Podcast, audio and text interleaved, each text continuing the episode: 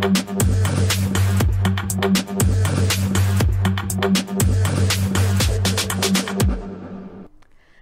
¿Qué tal? Muy buenas noches y bienvenidos un día más a la segunda dosis de Periodista Digital en este martes, día 13 de febrero. Seguimos hablando de lo ocurrido en Barbate y también de todo el lío que hay formado con el Partido Popular, con Junts, en plena semana, en la última semana de campaña de las elecciones que se celebran en Galicia el próximo domingo. Centrándonos primero en el asesinato de esos dos guardias civiles en Barbate. Seguimos conociendo algunos detalles ¿no? de cuáles eran las circunstancias en las que estos agentes se adentraron entraron en el mar para hacer frente a esos narcos. Y sabemos, después de haber hablado ayer con la Asociación de, Independiente de Guardias Civiles y también con el subinspector de policía Alfredo Perdiguero, que les enviaron a morir. De hecho, también conocemos eh, cuáles son las circunstancias, cómo eran las características de esas eh, patrulleras, de, eh, de esa Zodiac en concreto en la que fueron estos guardias civiles, porque patrulleras, de hecho, no tenían, porque estaban todas averiadas. De hecho, habían intentado salir a buscar a un pescador que había desaparecido precisamente un día antes de que ocurriese este asesinato y no pudieron salir a buscarlo porque las patrulleras de la Guardia Civil, pues eh, destinadas para esos objetivos, esas actuaciones, estaban todas averiadas y así llevaban ya varios días.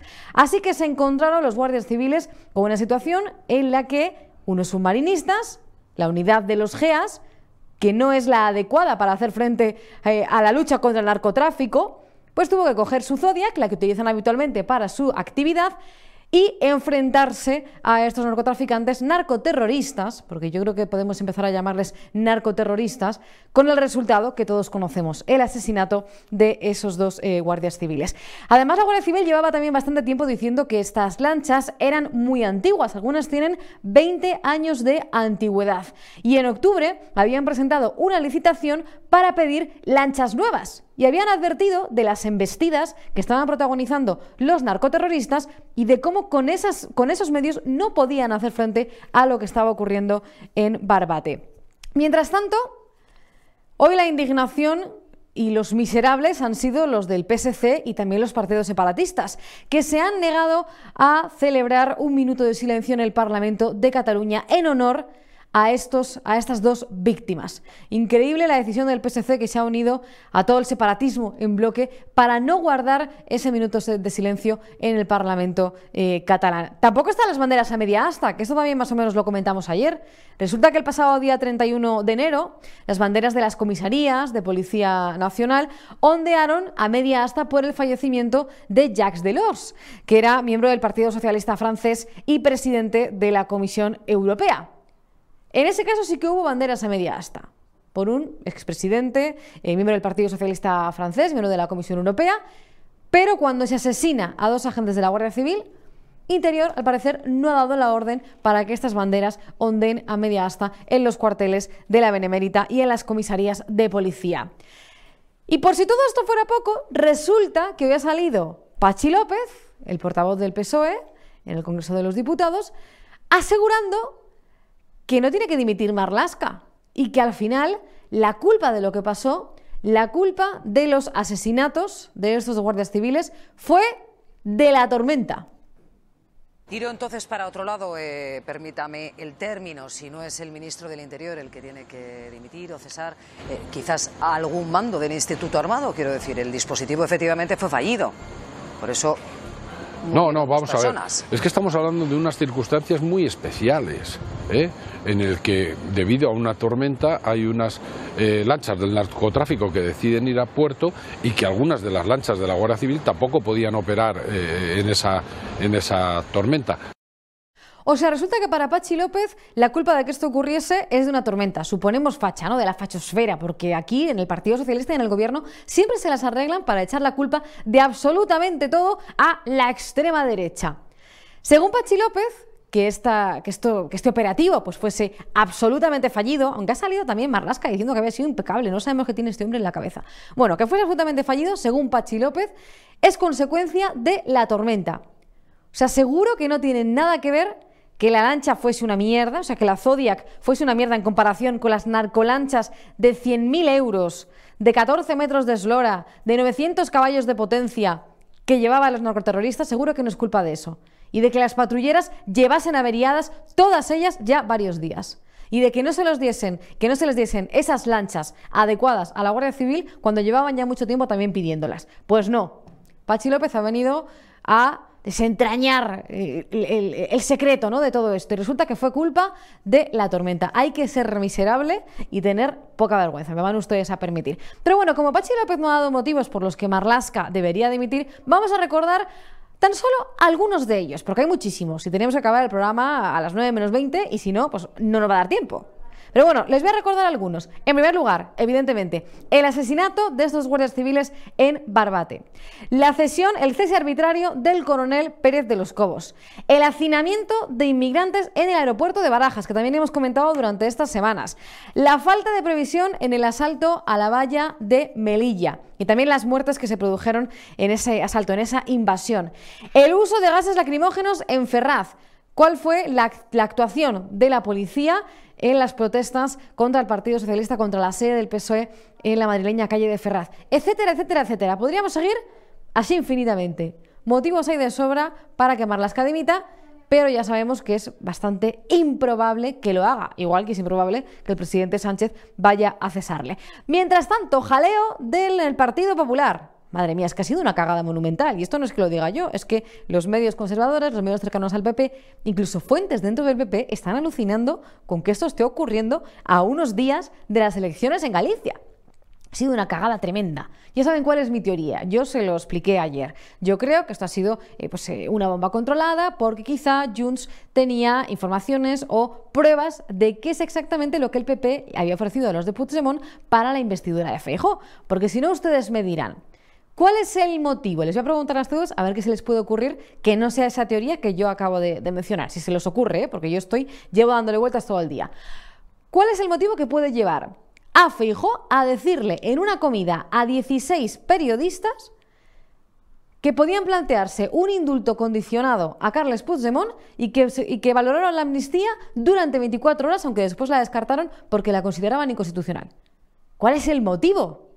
Es que no hay nada positivo en contar eso para el Partido Popular. O sea, es que no tiene sentido. Y de hecho, lo que han contado esos periodistas que estuvieron en esa comida es que pactaron con el PP contarlo pero cuando una vez se celebrase el mitin en Galicia del sábado. Y así lo hicieron, sacaron esta información pues, eh, eh, eh, pues en esa madrugada, ¿no? en la madrugada del sábado. La verdad que estuvo rarísimo. Y encima hoy ha salido Esquerra Republicana a decir que el PP también les ofreció un pacto a ellos para la investidura de Feijó, aunque en este caso los populares lo han negado. Y mientras tanto, pues el Partido Socialista está muerto de risa, no es para menos. Ha dicho que cree que el Partido Popular tiene pánico de lo que Junts pueda contar.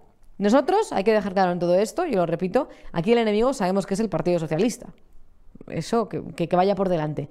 Pero es cierto que esto esté pasando, es una cosa, vamos, mm, no sé, de cuarto milenio. O sea, es rarísimo. Vamos a hablar de ello. También estamos pendientes de las protestas del campo porque ya saben que este fin de semana los transportistas se unieron a agricultores y ganaderos para convocar un paro indefinido. Y mañana en concreto las asociaciones agrarias, Asaja, COAG y UPA han convocado una concentración en Mercamadrid para protestar contra todo lo que está pasando, contra las políticas europeas y la crisis del sector. Seguro que mañana podemos darles más detalles de esto.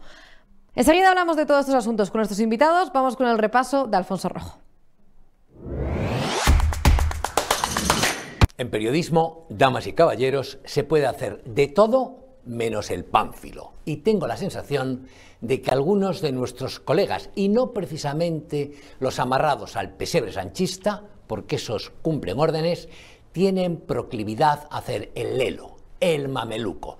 Porque díganme si no es de pardillos picar en cada trampa cazabobos que monta la Moncloa. La última, la de las declaraciones de Fijó y su supuesta disposición a indultar al golpista Puigdemont el líder del PP, se metió en un lío innecesario. Para empezar, tenía que saber ya, cumplido los 62 años, a quién invita a almorzar. Y además tenía que tener claro, tras cuatro décadas en política, que si te sueltas delante de 15 periodistas, la mitad de ellos agentes del enemigo, acabarán sacando punta tus palabras. He repasado meticulosamente la charla de Marras y la conclusión es que el líder del PP vino a decir que jamás indultaría al fulgado, pero lo hizo con una fórmula errada, farragosa y poco rotunda, explicando que solo se avendría a ello si el fugitivo se entregase, renunciase a la vía unilateral a la secesión y mostrase arrepentimiento. Como nada de eso se da, la conclusión es evidente. A menos que necesites una cortina de humo y en la recta final de las elecciones autonómicas gallegas, Sánchez la precisa como el comer. ¿Se acuerdan ustedes de los pellets? Vagamente, ¿eh? ¿No? Pues aquella supuesta tragedia ecológica que la izquierda y sus terminales mediáticas, El País, Televisión Española, Cadena Ser, Radio Nacional, La Sexta y compañía, presentaron como el segundo Prestige y la tercera Fukushima, le salió de pena al rojerío. Hasta la teñida Yolanda Díaz se hizo fotos recogiendo compungida bolitas, pero de los peles del apocalipsis medioambiental ya no se acuerda ni el Vénega. Sánchez, consciente de que el PSOE se pegará un batacazo este 18 de febrero, pero confiando en que la suma de todos los zarrapastrosos le dé una exigua mayoría en Galicia, como le dio tras las generales de julio en toda España, necesitaba otra distracción para el arreón final de la campaña, y Feijó y los papanatas que hay en la prensa de centro derecha se la han dado. Una cortina de humo para atrapar algo tremendo e ignominioso, el asesinato de dos guardias civiles a manos de narcotraficantes y la impericia, irresponsabilidad y desidia del gobierno que mandó a esos agentes a la muerte. La noticia, señores, señoras, tertulianos y tertulianas, no es la pifia de Feijó.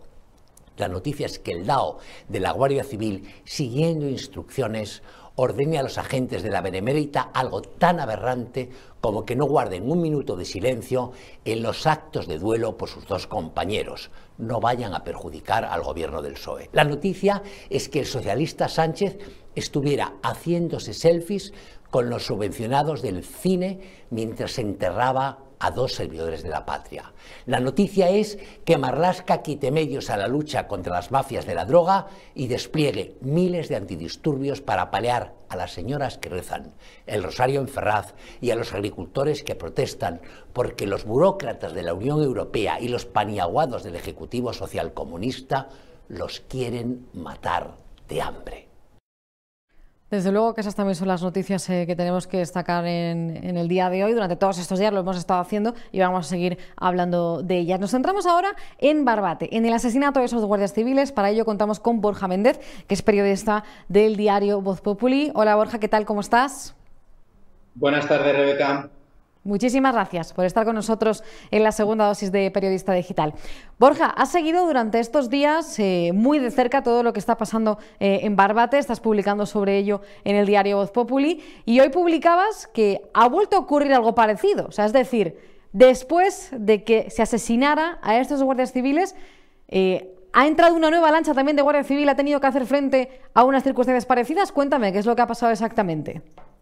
Sí, pues fue concretamente 48 horas después del suceso de Barbate. Fue el domingo. Eh, los agentes de la Guardia Civil recibieron un aviso de que una narcolancha se encontraba en la playa de Santipetri, también en Cádiz. Eh, también se estaba refugiando del temporal. Estaban ahí varias gomas eh, intentando aparcadas, esperando a que cesara el mal tiempo. Y bueno, la Guardia Civil recibió ese aviso y de nuevo, dos pequeñas embarcaciones auxiliares, dos Zodiac de, del GEAS, que como bien decías al principio del programa, pues no son los encargados de, luchar contra el narcotráfico, pues fueron los que, los que se desplazaron hasta, hasta este punto y, tuvieron que, tuvieron que intentar espantar, como, es lógico, a estas narcolanchas, porque con la potencia que disponen es una batalla que es prácticamente como David contra Goliat. Simplemente se acercaron y eso sí, en este caso, las narcolanchas se fueron de la, de la playa de, de Santipetri. Claro, es que esto, o sea, llama muchísimo la atención, ¿no? O sea, ¿cómo puede ser que 48 horas después, cuando hemos visto cuál es el resultado de que se dé una orden de esas características, que es prácticamente mandar a estos agentes eh, a morir, o sea, enfrentarse con esas Zodiac tan pequeñas contra esas narcolanchas tan potentes que tienen los narcotraficantes, pero aún así se ha vuelto a hacer. O sea, y esto es una situación que pues lleva ocurriendo demasiado tiempo hasta que ha pasado una desgracia, pero ahora puede volver a pasar. Dime, es algo habitual. Es algo habitual para, para, las patrullas de la Guardia Civil tener que enfrentarse a los narcos. Eh, ya se enfrentan a diario. Lo que pasa es que, claro, nunca había pasado un suceso tan grave como, como el de Barbate y nunca había pasado porque los narcos normalmente, a mí me cuentan fuentes del, Instituto Armado, lo que hacen es que cuando ven a las patrullas, pues huyen, se desplazan a alta mar. Precisamente en alta mar tienen sus propias gasolineras eh, digamos, en otras lanchas que les suministran la suficiente gasolina para poder huir. Ellos tienen una organización pues muy profesional. Ellos nunca se enfrentan de cara a la Guardia Civil. Eh, los narcos tradicionales, como el clan de los Castaña, eh, los grandes señores de la droga, básicamente, cuando han tenido algún tipo de intervención con la Guardia Civil, pues unas veces son detenidos y ellos aceptan que han sido derrotados y otras veces no. ¿Qué sucede? Que bueno, el suceso de Kiko el Cabra, pues como su apodo bien dice, es un cabra loca de la vida, un delincuente sin escrúpulos, que en este caso, eh, al ver a la patrulla de la Guardia Civil, estuvo toreándoles, estuvo riéndose de ellos, jugando al gato al ratón, hasta que en un momento, pues gira y de forma totalmente premeditada, como dejó bien claro ayer el juzgado que le envió a prisión, pues eh, vistió a esta pequeña lancha de, de la Guardia Civil que nada podía hacer ante una, ante una embarcación que, fíjate, Rebeca, que a mí me dicen eh, fuentes de la lucha contra las drogas que se podría considerar como el Titanic. El Titanic porque tendría un valor superior a los, a los 300.000 euros. Madre mía, tremendo. Yo hablaba de, de 100.000, pero no, estamos hablando de, bastante más. Eh, has tenido eh, acceso, bueno, eh, varias, varias aclaraciones. Es importante, yo creo que destaquemos y que insistamos en que todo esto parece ni siquiera un homicidio, sino un asesinato premeditado del que cometió mm. pues, el Cabra, que hoy creo que también ante el juzgado o ante la policía ha dicho que, que, no pilotaba él esa, esa narcolancha. Me parece que he leído algo de ese estilo, no sé si nos puedes dar información sobre eso, porque se ven las imágenes como pues, se alejan no para coger potencia porque he tenido también que leer comentarios en los últimos días eh, de que no, que fue un accidente, que la Guardia Civil se puso en medio y entonces, claro, la narcolancha no le quedó otra ya que no pudo esquivarla. No, esto yo creo que las imágenes se ha visto que no es así.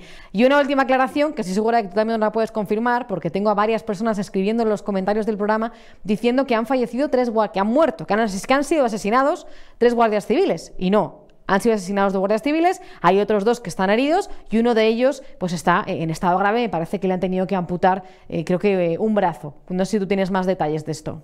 Pues, pues mira, para ir por partes, la actuación o el suceso de Barbate fue un asesinato claramente. O sea, se ve claramente en las imágenes como el cabra eh, gira rápidamente para coger velocidad en la narcolancha. Eh, él, es, él es un conductor, mm, fíjate, fuentes de la Guardia Civil a mí me dicen que del 1 al 10 le ponen un, un 7-8, ¿eh? No te creas que es un, conductor de narcolancha súper experto, pero a, tenor de las imágenes que se han visto, eh, la Guardia Civil considera que es un asesinato totalmente premeditado, que ese giro para coger más velocidad lo que busca es hacer todo el daño posible a la embarcación auxiliar de la Guardia Civil, porque él sabía perfectamente lo que iba a hacer. Él, él es conocedor de, tanto de la embarcación que llevaba como de la embarcación que llevaba la Guardia Civil. Él sabía perfectamente que iba a hacer daño a los agentes. Em, eso por un, en un primer momento. Luego también, toda esta, esta parte que se considera un accidente, el juzgado de instrucción que lleva el caso no lo considera para nada. Ayer envió a prisión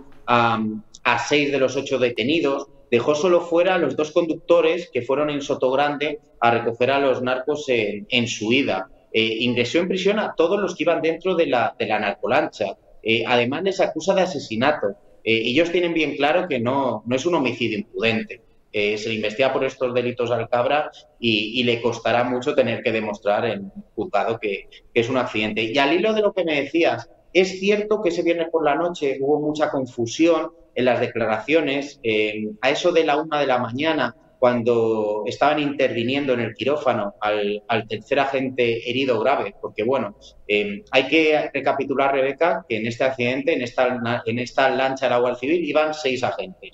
Dos murieron en el acto y otros dos resultaron heridos. Uno leve, que no necesitó hospitalización, y otro que sí que se encontraba muy grave, eh, se llegó a temer por su vida, ingresó en el quirófano y de momento, hasta donde yo tengo información, no le han amputado ninguna parte de su cuerpo hasta donde yo tengo información.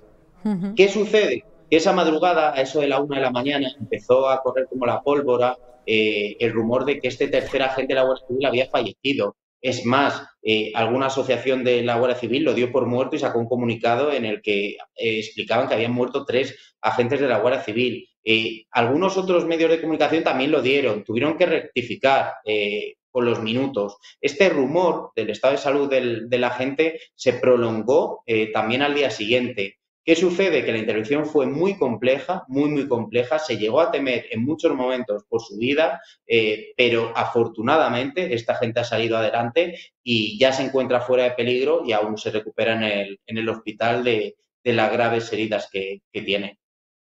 Pues aclarado ese punto, gracias por, la información, Borja. Seguimos también con, más cosas, porque también has tenido acceso a cuál es la orden que dieron estos mandos eh, a los guardias civiles esa noche en, Barbate, ¿no? Básicamente les dijeron algo así como que se metan en el agua y que hagan lo que puedan.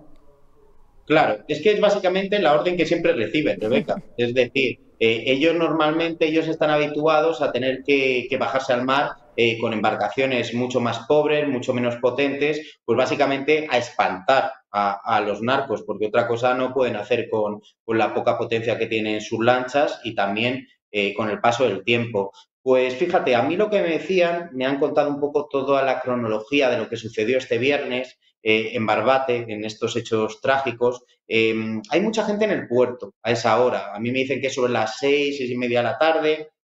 Los vecinos ven que hay seis gomas eh, apostadas en el puerto, también por el temporal, están refugiadas eh, allí en Barbate y claro, los vecinos lo que hacen es que lo ven y rápidamente se lo ponen en conocimiento del alcalde. El alcalde lo que hace es que se lo comunica a la Guardia Civil, a la comandancia de Cádiz.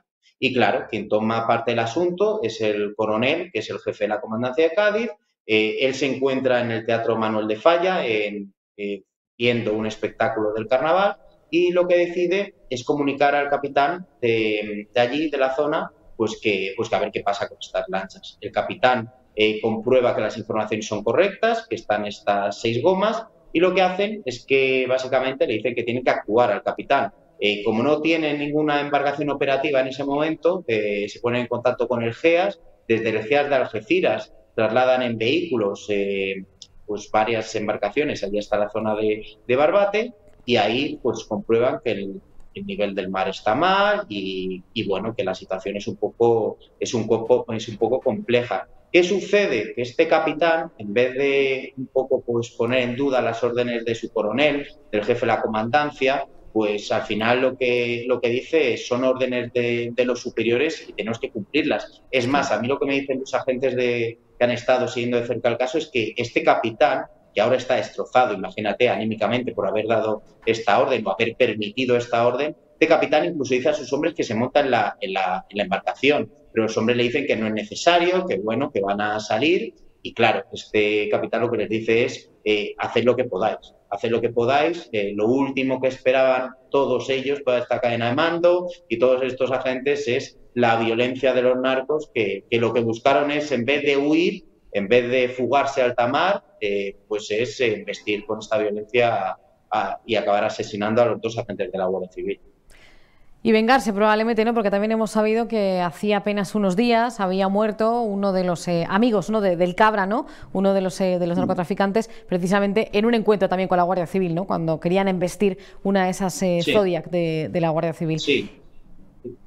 Era más que su amigo, hasta su socio, porque tenían la misma edad, tenían los mismos antecedentes, se habrían criado juntos, habían comenzado primero con el contrabando de tabaco en Gibraltar, eh, Marcos y, el, Kiko el Cabra, y bueno, habían crecido prácticamente juntos y se da la circunstancia de que a finales de enero, pues en un choque con una narcolancha en el río Guadalquivir, pues Marcos eh, fallece fallece y bueno, esto parece ser, a mí sí que es verdad que fuentes del Instituto Armado me dicen que le hacen mucha mella eh, la muerte de, su compañero y, bueno, tenía ahí guardado ese resquemor de que si se iba a encontrar cara a cara de nuevo con la Guardia Civil, pues no lo iba a dejar pasar de rositas como ha pasado.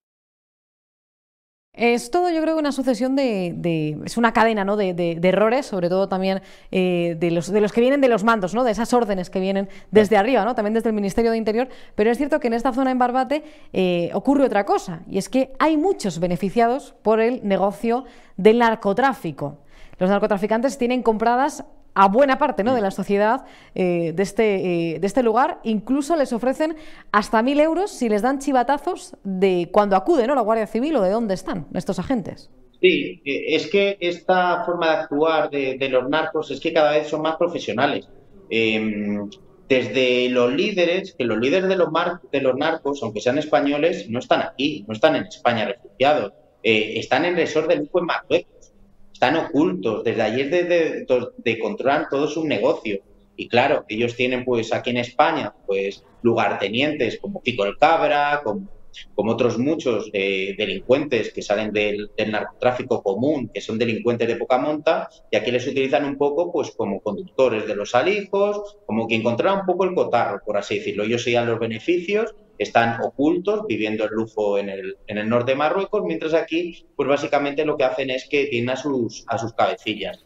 Em, ¿Qué sucede en estos casos? Pues que el problema del narcotráfico eh, es de sobra conocido en municipios como Barbate, en municipios como La Línea. Todo el mundo sabe quién está detrás del, narcotráfico. Eh, pero claro, la Policía Nacional y la Guardia Civil, para llevarles ante los juzgados, tienen que hacer exhaustivas y, extensas eh, investigaciones. No sirve solo con la, con la digamos, con una incautación de, de, 40 gramos o de 30 gramos. Tienen que ser toneladas y toneladas y, y todo esto pues es por las dificultades que se encuentran eh, con, la justicia. Y luego cuando llega la justicia, el Código Penal tampoco contempla penas muy duras para, estos narcotraficantes. Eh, es todo un cúmulo que, bueno, como tú también decías y como he publicado en los últimos días, pues viene arropado un poco por parte de la sociedad, parte de la sociedad pues que tiene necesidades, eh, tienen paro y, lo que ven desde pequeños es que quien sube fotos a redes sociales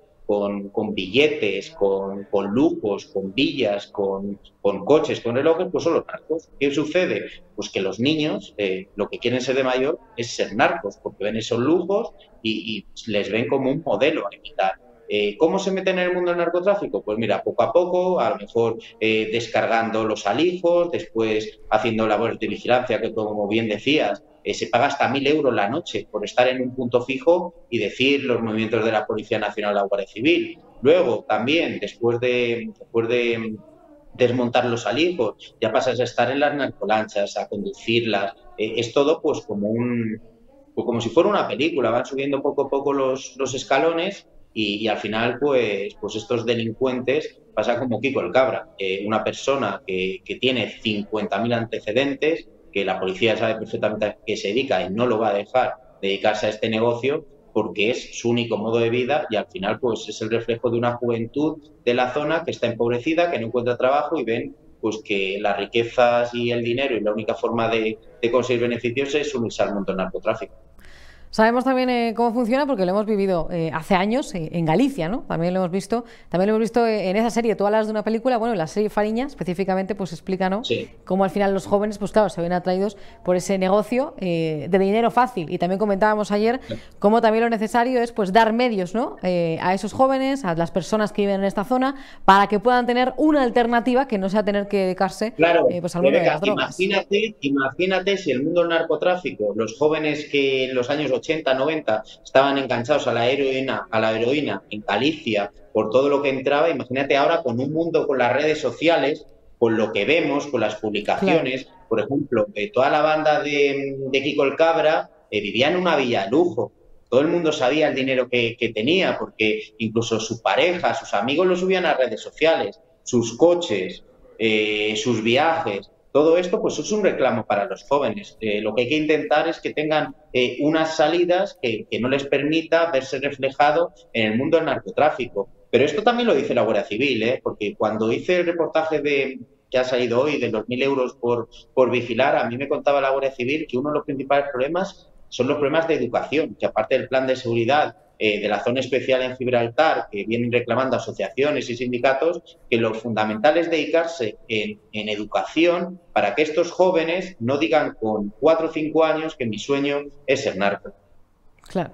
Pues desde luego hay mucho trabajo que hacer también en eso. Gracias, Borja Méndez, por estar con nosotros. Te leemos en Voz Populi.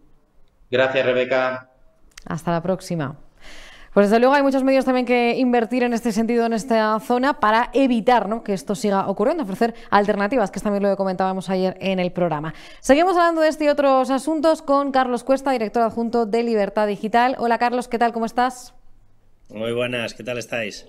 Pues muy bien, encantados de tenerte con nosotros en, la segunda dosis. Antes de que hablemos de, todo el asunto eh, de las relaciones entre Rusia eh, y el separatismo, porque sé que has publicado sobre ello también este martes en, Libertad Digital, yo quería preguntarte, Carlos, porque me interesa mucho también tu punto de vista sobre esto, eh, ¿Cómo ves lo que está pasando con el lío del Partido Popular y eso que dijo Feijó en esta comida con 16 separatistas? ¿Realmente se le fue tanto la boca? ¿Realmente se ha sacado tanto todo de contexto? ¿O esto es una bomba controlada? Que es otra teoría que también existe. Porque aquí hay una realidad y es que esto es muy difícil de entender, ¿no? Que haya pasado ahora, en este momento, a apenas unos días de que se celebren las elecciones en Galicia.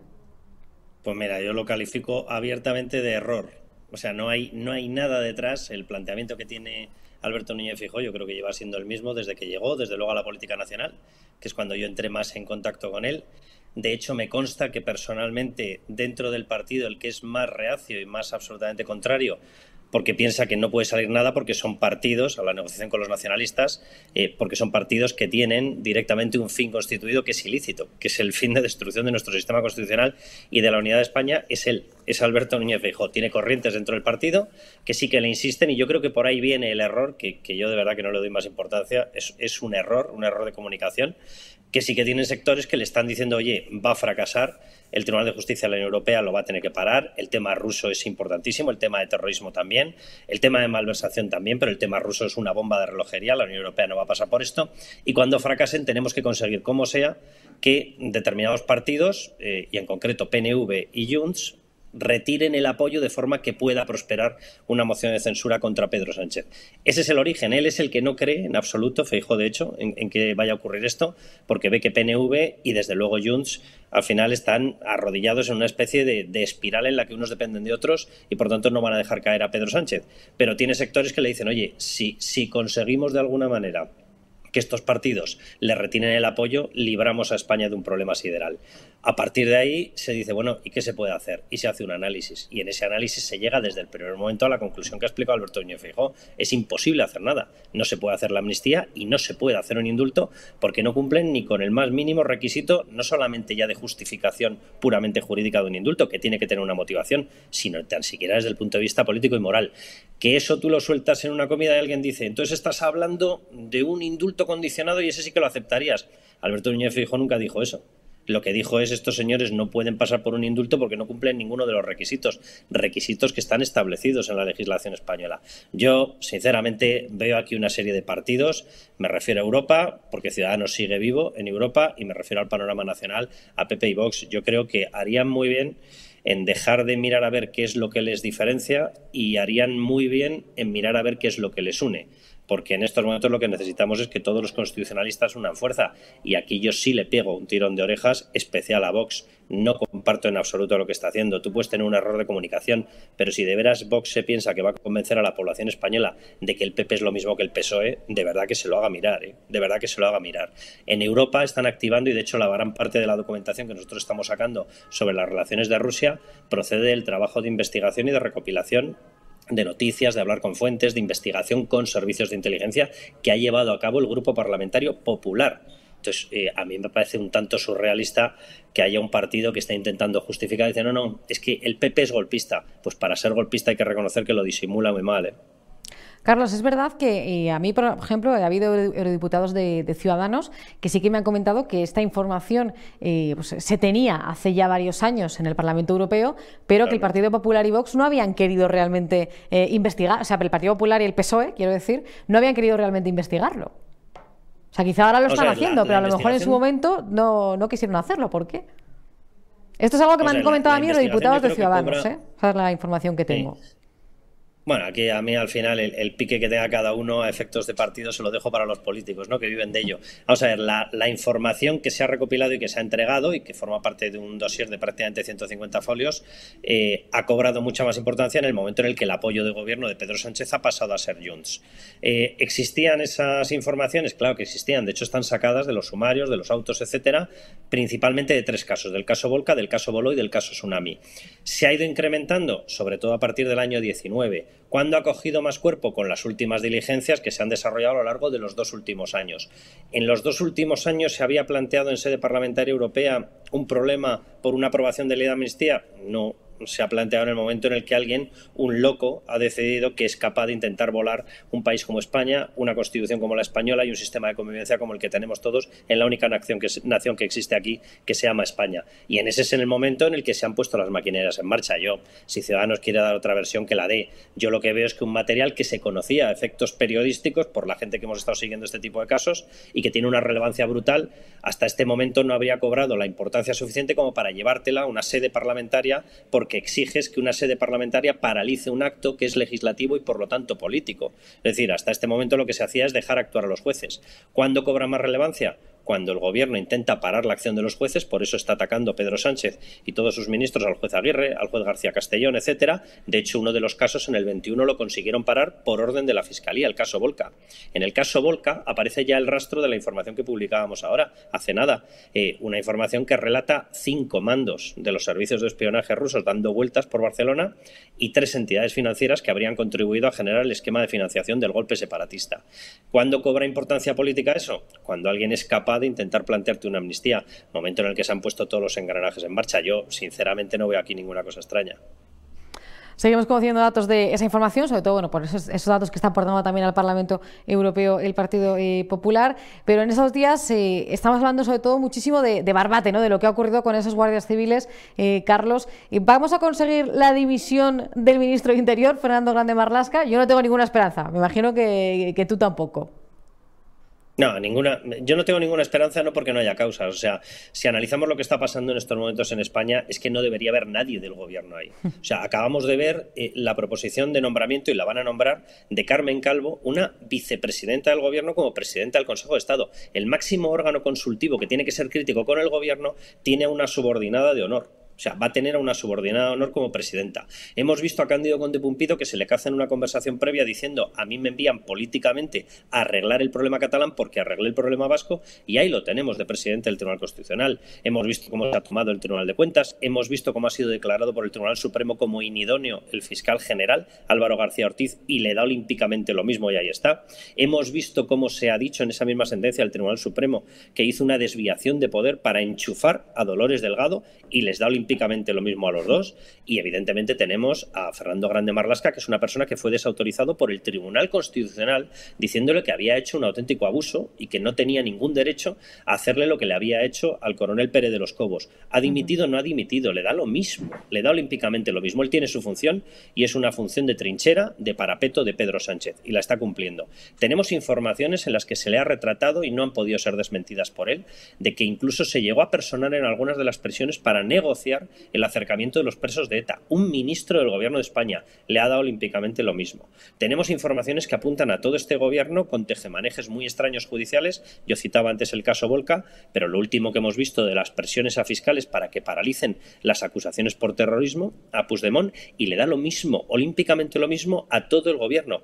Este señor Grande Marlasca evidentemente tiene contactos en la justicia. Él es magistrado. ¿Alguien se puede imaginar que él no ha contribuido en determinados contactos? O sea, yo estoy convencido que sí. Tengo pruebas, tengo pruebas de todo el resto de lo que he dicho y tengo pruebas de los resultados. Es decir, esta persona no podría aguantar o no debería haber aguantado ni un minuto el minuto antes de ser nombrado ministro. Lo de Barbate es una vergüenza. O sea, yo recuerdo una, eh, en el año 2022, recuerdo una entrevista realizada con, en Libertad Digital con eh, Agustín Leal, el, el, portavoz de Jucil, de la Guardia Civil, en la que narró literalmente y dijo, mira, con, el, con la eliminación de Oconsur, es decir, de la división de lujo, de la élite que estaba montada en lucha contra el narcotráfico, a partir de este momento lo que se pone es en peligro la vida de los guardias civiles. ¿Por qué? Porque van a intentar cumplir con su deber, van a intentar parar a los narcos y lo van a hacer sin protección. Al quitar Oconsur, desaparece la dotación de medios de Oconsur. Ha sido así. Esta entrevista tiene 16 meses. Le ha dado olímpicamente lo mismo. Jucir se lo ha dicho por arriba y por abajo. El resto de asociaciones le han dicho lo mismo. APROGC ha llegado incluso a plantearle y dice, oiga, si nos sigue quitando medios, nosotros no podemos operar. Si esto es un jaque directo al cuerpo, díganoslo, díganoslo. O sea, díganoslo y nos buscamos la vida. Pero lo que no puede hacer es dejar a los guardias civiles sin medios de protección. Es una vergüenza lo que ha ocurrido. Yo sé que es eh, tanto serio el acusar a una persona de haber desprovisto de medios y haber provocado por eso una situación de peligro que ha acabado en la muerte. Lo siento mucho, pero es lo que ha ocurrido. O sea, la falta de medios con la que están dejando a la Guardia Civil está poniendo en peligro la vida de los guardias civiles. Te pongo otro ejemplo. En Navarra en estos momentos la Guardia Civil, los 176 agentes de la Guardia Civil, los 176 guardias, se reparten 30 chalecos antibala. O sea, ¿esto es normal? ¿Esto es normal? O sea, no están ocurriendo cosas normales. Yo simplemente quiero recordar una cosa. El socio estrella de Pedro Sánchez se llama Bildu. Bildu es el partido heredero de ETA. ETA se llevó por delante la vida de más de 200 guardias civiles, entre ellos niños. Entre ellos, repito, niños. Bildu ha exigido 500 millones de veces la desaparición del cuerpo de la Guardia Civil. ¿Qué es lo que está ocurriendo? ¿Qué es lo que está ocurriendo? La desaparición del cuerpo de la Guardia Civil. Le están quitando carácter militar. ¿Por qué? Porque no les gusta. Porque el estamento militar le permite tener una interferencia en las órdenes civiles. ¿Eso le convierte en un cuerpo que no sea demócrata? Por amor de Dios. Pero ¿quién se cree semejante barbaridad? O sea, tienen un acatamiento pleno de la Constitución. Al propio Agustín Leal, a Agus Leal, le abrieron un expediente que han tenido que ir cerrándolo, un expediente por decir que ellos defenderían hasta el final, que darían hasta su última gota de sangre. pues si es que es el juramento de la Guardia Civil, lo que juran eh, en un acto que tiene validez de documento público no lo pueden repetir en un medio de comunicación. Hasta ese punto hemos llegado. Tan malo es para el Partido Socialista o para el propio eh, Grande Marlasca, tan malo es que tú jures lealtad a la Constitución y a la democracia. ¿Y a España es malo? Pues será malo para él. Una última cosa, Carlos. Eh, Marlaska no ha dado todavía explicaciones de por qué cerró ese Oconsur, esa unidad contra el narcotráfico en Andalucía. El gobierno tampoco las ha dado. Eh, ¿Por qué crees que lo hizo? ¿Cuánto crees que esto tiene que ver eh, con Marruecos, con realmente la cantidad de beneficiados, que son muchos, que hay del narcotráfico en esa zona? Mira, el Partido Socialista como partido no existe. Se ha convertido en una franquicia, en un sacacorchos que introduce lo peor que podíamos introducir en la política española. Se ha convertido en un sacacorchos de Bildu. Bildu es totalmente contrario y enemigo a la Guardia Civil. Punto uno. Eh, el Partido Socialista se ha convertido también en el sacacorchos de Podemos.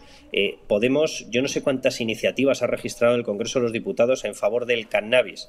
Eh, lo que ellos llaman el cannabis no es la utilidad médica que pueden tener principios activos del cannabis. Es que no saben ni de lo que hablan una cosa es que en un laboratorio se extraigan determinados principios activos y bajo prescripción médica se le determinen o se le receten a algún paciente con una determinada medida y otra cosa es que te líes a porros por las noches, vamos a hablar claro. Bueno, pues lo que ellos han propuesto ha sido un consumo moderado y responsable del porro. Pues el día que me expliquen de qué va esa película, pues nada, eh, espero tener la cordura suficiente para seguir rechazándolo. Evidentemente, Podemos ha presionado oye, y el Partido Socialista, repito, es sacacorchos de todos estos partidos. El resto de partidos que conforman esa extraña unidad de, elementos eh, tóxicos, pues lo compone Esquerra, que opina exactamente lo mismo y opina lo mismo de la Guardia Civil, y en medio está efectivamente lo que tú estás diciendo. O sea, yo quiero recordar que aquí ha habido movimientos muy extraños. Hemos roto contratos de gas barato con Argelia, en concreto la mitad del gas que nos llegaba, lo digo para la gente que nos esté escuchando y haya visto cómo subía la factura del gas natural, que sepa que la mitad de los contratos de gas barato los rompimos por culpa de los planteamientos de este gobierno y de la entrega del Sáhara a Marruecos. Y eso ocurrió después del espionaje del móvil de Pedro Sánchez. Pero hay que recordar que hubo dos móviles más espiados. Uno fue el de Margarita Robles y el otro fue el de Marlaska. Bien, bueno, este, eh, esta droga, este hachís, viene de donde viene. Entonces yo no sé qué es lo que ha ocurrido porque ellos se han negado en 500 ocasiones a dar explicaciones en sede parlamentaria. Lo que sé es que todos los elementos conducen efectivamente a que este gobierno haga lo peor que podía hacer en la línea de la Concepción, que es eliminar de toda esa zona de control a Oconsur. Y lo ha hecho. ¿Que era por los porros? No lo sé. ¿Que era por Marruecos? No lo sé. ¿Que era porque todos se han vuelto locos y todos son enemigos de la Guardia Civil? No lo sé. Lo que sé es que todas esas afirmaciones son ciertas. Entonces, evidentemente tiene todos los motivos para perjudicar a España, todos los motivos para perjudicar a la Guardia Civil, todos los motivos para dejar desprovista de protección a la Guardia Civil y eso, por ahora, ha costado la vida de dos guardias. O sea, evidentemente este señor no tenía que estar ahí y el que no debería estar es su jefe, porque si el móvil de este, de Fernando Grande Marlasca, de este ministro, ha podido condicionar una determinada política, ¿qué decimos del móvil de Pedro Sánchez? Desde luego no sabemos exactamente por qué será, pero yo creo que has dado eh, las claves exactas de por dónde va la película. Muchísimas gracias, Carlos Cuesta, por estar con nosotros. Te seguimos en Libertad Digital y en el radio. Muchas gracias, Adiós. Adiós, Carlos. Pues eh, yo creo que ha quedado clarísimo. O sea, no sabemos con certeza y no sabemos si lo sabremos en algún momento con certeza qué es exactamente lo que llevó a Marlaska a cerrar este Oconsur. Pero yo creo que más claro como lo que ha podido dejar Carlos, mm, difícil. Eh, Bildu, su odio a la Guardia Civil, el odio que también tiene el resto de partidos, eh, el amor que tienen al cannabis y a las drogas también desde la formación de Podemos, y por otro lado, esa relación con Marruecos que tuvieron acceso a los móviles de Marlasca y de, y de Sánchez. Por ahí van, eh, van, los tiros. Lo vamos a dejar aquí, pero ya saben que volvemos mañana a las 8 de la tarde en la segunda dosis, como siempre. Pero antes, a las 10, llega mi compañero Josué Cárdenas con su programa La Burbuja y con muchísimas más cosas. Así que no se vayan muy lejos, que enseguida empieza La Burbuja. Nosotros nos vemos mañana, como siempre, a las 8 de la tarde en la segunda dosis. Alfonso Rojo y una servidora. Antes de irse, déjenos un comentario, sugerencia. Denle me gusta al vídeo. Denle, ¿le están dando ya? Denle, tienen que darle me gusta al vídeo y dejarnos un comentario eh, con lo, lo que les parezca. Y lo más importante es que mañana no falten a la cita. A las 8 les espero. Hasta mañana.